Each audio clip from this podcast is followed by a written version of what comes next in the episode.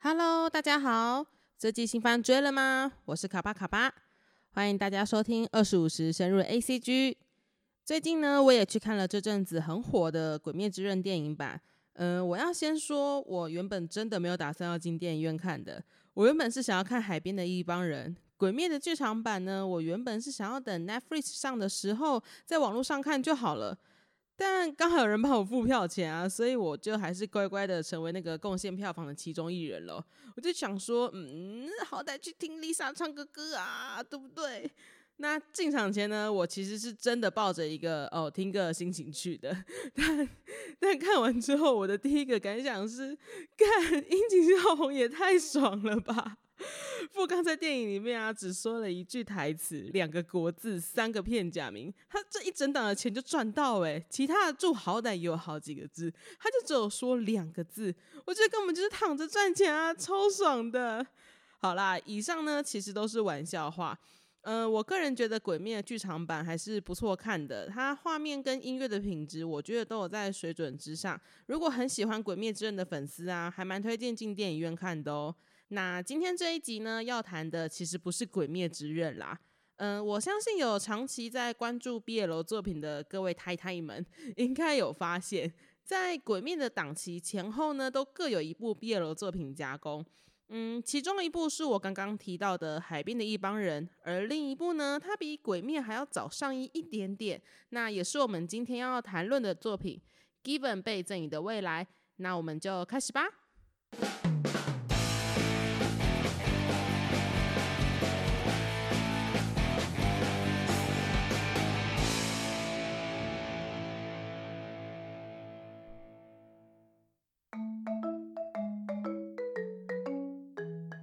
Given 被赠予的未来，日文又念作 Given 阿黛拉达米莱。原作来自日本漫画家 Kitsunazuki 所创作的 BL 漫画，于二零一六年呢发售广播剧 CD。二零一九年由曾经制作《暗杀教室》及《奇诺之旅》二零一七年版的 l a l k 公司所改编成动画。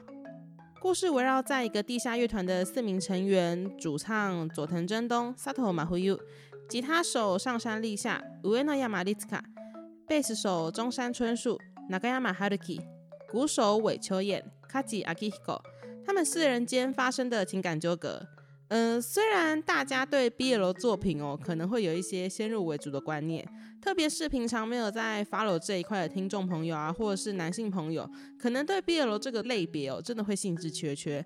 但我为什么会挑这部作品呢？最重要的原因是因为我认为这个作品呢，它比较是全年龄，而且相对来说跟其他作品来讲是比较清水向的。它的全年龄跟清水呢，让我觉得它不是一个 BL 作品。它对我来说，它比较像是一个叙述人心灵创伤或者是自我救赎的一个同志题材的爱情文学作品。嗯，我是漫画、动画、电影都有看过的人，我觉得它都有各自用它自己的优势跟缺点。呃，漫画的优缺点呢都在剧情上，漫画剧情氛围渲染真的是很棒，它完美的运用了漫画的优势，它把一个原本就很虐的故事，透过人物间的互动与分镜，来慢慢铺成故事高潮时所带来的震撼与感动。但缺点呢，就是有一点文学啦。嗯，那为什么说它文学呢？毕竟他要说的故事真的是很走心，如果不用久一点的时间，还有细腻的台词去叙述的话，真的会有点说不过去。但取而代之的呢，就是角色之间的互动真的很细微，感觉就像在看一本文学小说一样。但是我认为是好的走向哦，尤其是真东他每一次要唱歌的时候，他那些画面搭上之前的一些剧情片段，真的是会被虐的不要不要的。我觉得如果喜欢这一位的听众朋友啊，我个人是蛮推荐去看漫画的。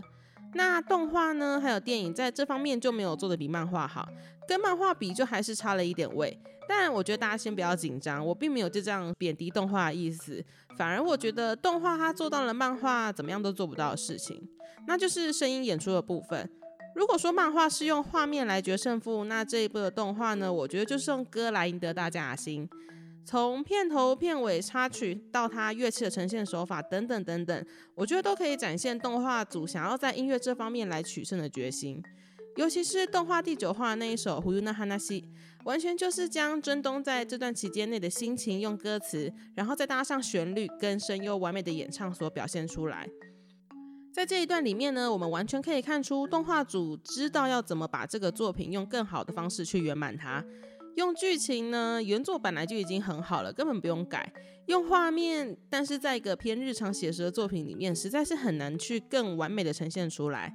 但是声音就不一样了，声音是原本原作就没有的元素，但又是支撑整个作品的一个很重要的主轴。所以他们索性起了 Sentimental 这个团体来为剧中的所有歌曲作词作曲。嗯，我相信制作组啊，在思考歌曲走向跟真东的声优时，我觉得一定是费尽心思哦，要怎么样可以去表现出真东他内心的创伤，但又不会显得太过于浮夸。在第九集里面，我们就可以看到答案。我认为制作组啊，在这一集的呈现手法，他交给了观众还有喜欢这个作品的粉丝们呢，一个接近满分的答案。真的是很感谢他们可以如此的用心，才能造就如此感人的画面。那以上这一些呢，一样可以套用在剧场版里面。即使在进场前呢，我已经听过很多遍、很多遍他们那首歌了，但是在电影院里面再一次听到的时候，再配上那前面的剧情跟画面，真的是会又再把心狠狠的虐一遍哦。那我认为呢，Given 这个作品啊，最佳的体验方式呢，就是边看漫画，然后看到唱歌的地方啊，就把歌拿出来配着看，等剧情补完之后啊，再把动画再看一遍，我觉得会对这个作品啊有更多更深的感想。那接下来呢，我会跟大家分享在剧中出现的两首歌，以及我个人的心得，可能会有一些暴雷。那我觉得会介意的听众朋友呢，还是先把剧情补完之后再来做收听哦。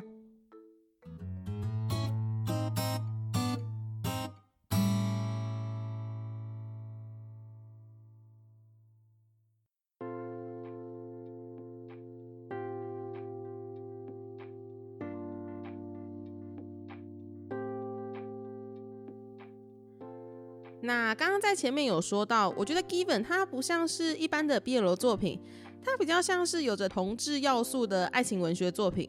那你可能会问说，哎，有差吗？啊，同志要素不就是 BL？嗯，我觉得我应该这么说，在看这个作品的时候，我会忘记角色的性别，因为里面呈现的呢，没有同性恋者会碰到社会压力，我觉得只有纯粹的感情在这个作品里面。因为心爱的人而离开，失去人生色彩的，人知道要放手，却又放不开，藕断丝连，这不就是我们在平常生活中会听到或是会看到的故事吗？那在漫画第一集到第三集里面，也就是动画一整季的故事，都围绕在上山跟真东这一对 CP 上面。真东是一个情绪敏感而且内敛的人，但是呢，却因为自己的一句话而刺伤了自己的伴侣游记，导致永远失去了他。那他在看似没有问题的外表下，却总是不断的在思念游记，仿佛时间就这样子停留在过去。直到遇见上山，并且开始接触音乐之后呢，才逐渐对自己释怀。我觉得该如何去原谅自己啊，是人生的一大课题。我们总是在失去之后才开始后悔。但是就像贝斯手春树所说的，弦如果断了，那再换一根就好啦。如果自己没有办法的话，适时的向他人求救也行。就像当初也是上山先将真东的那一把代表游记的吉他修好了之后，真东才踏出了第一步。在第九集中，真东演唱的歌曲《胡尤娜哈纳西》，歌词一句一句都在叙述他的想念。透过歌词，我听到了属于真东的那一份坚强。他不是不难过，只是他不知道该怎么样去表达。他想哭，但哭不出来，想要传递自己的心声给大家，跟他那个最爱的人。那最后不善言辞的他，也选择了用歌声来表达。最后呢，他也用他自己的力量走出了这个困境。剧场版呢，则是把漫画第三集到第五集，也就是春树、秋燕以及秋燕的同居人雨月，他们三个人的三角恋做出来。那在这段关系中呢，春树因为秋燕的优柔寡断与自我防卫而受伤，秋燕则是没有办法放下他跟雨月之间的关系。雨月更是因为自己创造的困境而感到进退两难。理性告诉他，他要离开秋燕，但是却又还深深的爱着秋燕。他们三人也就这样子维持了好一段时间。但是呢，我要先说，我其实，在这些错综复杂的关系里面啊，我最喜欢的角色是平凡人代表春树。我只单纯觉得春树的各种少女行为啊，超级可爱的。例如说，为喜欢的人留长发，当女生发型模特儿啊，或是跟各种少女会有的内心小剧场，我觉得那些行为都超级可爱的。所以我知道作者要开始虐春树的时候啊，我真的超级不舍的。一方面会觉得春树啊，你要幸福。啊，一方面又觉得说啊，秋叶渣男，你为什么要让春树哭？那在这段故事里面呢，其实我很喜欢两个设定哦，一个是真东为了让他们，尤其是雨月呢，走出这个困境，而为他们做了一首歌《尤里卡阿克鲁》。那它在中文的意思呢，就是黎明终将会到来。嗯，我觉得他这首歌一个意境，我觉得很棒的是，他在向我们阐述说，就算再怎么痛苦，天终究会亮，所以没有关系的，就放手吧。总有一天，一定可以靠自己的力量走出这片黑暗，迎向更加明亮的光芒。我认为这首歌是真东他对于过往感情的一个结语。那他也在雨月身上呢看到了自己的影子。当初他是透过音乐走出来的，而现在呢，他将这个方法与力量，试图透过自己的方式去帮助雨月。而在最后，雨月也放下了这一段痛苦许久的感情。而另一个设定呢，则是雨月跟春树两个人住的地方的设定。秋燕在春树家住的这段期间呢，她看到了以前住在愉悦地下室里看不到的景色。嗯，我觉得作者他安排这个桥段呢，就是春树跟秋燕他们两个人展开奇妙同居生活这个桥段。我觉得目的是要让两个受伤的人呢，可以为彼此疗伤。春树在这一段时间开始学会为自己而活，也看到秋燕她不为人知的一面，慢慢的可以从一个合适的距离看清自己的内心。在那段期间中呢，我觉得春树她从一个原本的小少女变成了一个懂得爱惜自己的人，而秋叶的情况则是利用了这个楼层的高低差，反映了她的内心。虽然在地下室里呢，她可以跟雨月两个人随时随地的在一起，但两个人太看重彼此了，而不愿意放开其中的一方。跟春树大吵一架之后呢，秋燕也发觉到了自己为了雨月而放弃了太多事情，甚至到了最后，他放弃了那个他最爱的小提琴，而变得自暴自弃。最后，他也决定再一次的重新面对自己，为了让自己变得更好，得以配上自己喜欢的人。我是一个单身年龄等于实际年龄的母胎单身汉哦，呃，人与人交往时的感情理解啊，真的就是小学生等级。朋友啊，来问我关于感情上的烦恼时，我也只能给出一些很自式或是比较理性的答案。但是我觉得，就算是我，我也能体会真东他们的故事。他们的故事就像偶像剧里面会出现的剧情，但是却不让人感到烂俗。我想有很大一部分是因为他们让我看到了人心中最深的那一块软肋哦，那种暧昧、挣扎、彷徨，是我们都想要回避掉，但是却又是人这种生物为何美好的一部分。这个作品没有要失恋或是失去一段感情的人勇敢站起来，而是用一种没关系，只要把你的感情发泄出来就好的这种方式，来让这种执着呢得以消退一点点，慢慢的渗透到内心的深处。那虽然受过伤没有办法当做没有发生过，但我们可以选择让自己好过，甚至是比较一些舒服的方式，来慢慢检视自己的内心。等到有一天回头，或许就会发现。原本心中那一块被撑得很大很大的伤口已经结痂，甚至是愈合了。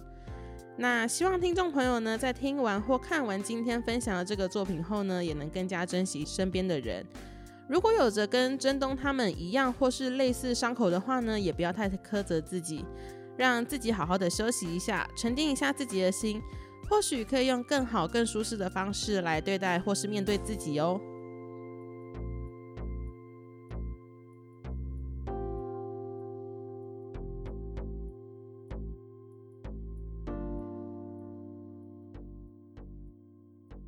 那今天的分享就到这边。如果喜欢今天分享的作品的话，请大家一定要去找来看看。它真的是一个很美的故事哈。呃，它在巴哈姆特动画风以及木棉花的 YouTube channel 上，他们都有做正版片源的试出。那如果有兴趣的听众朋友呢，请到上面去观看哦。但如果听完后觉得说，嗯，我还是没有办法接受毕业楼作品的话呢，还是不勉强大家啦。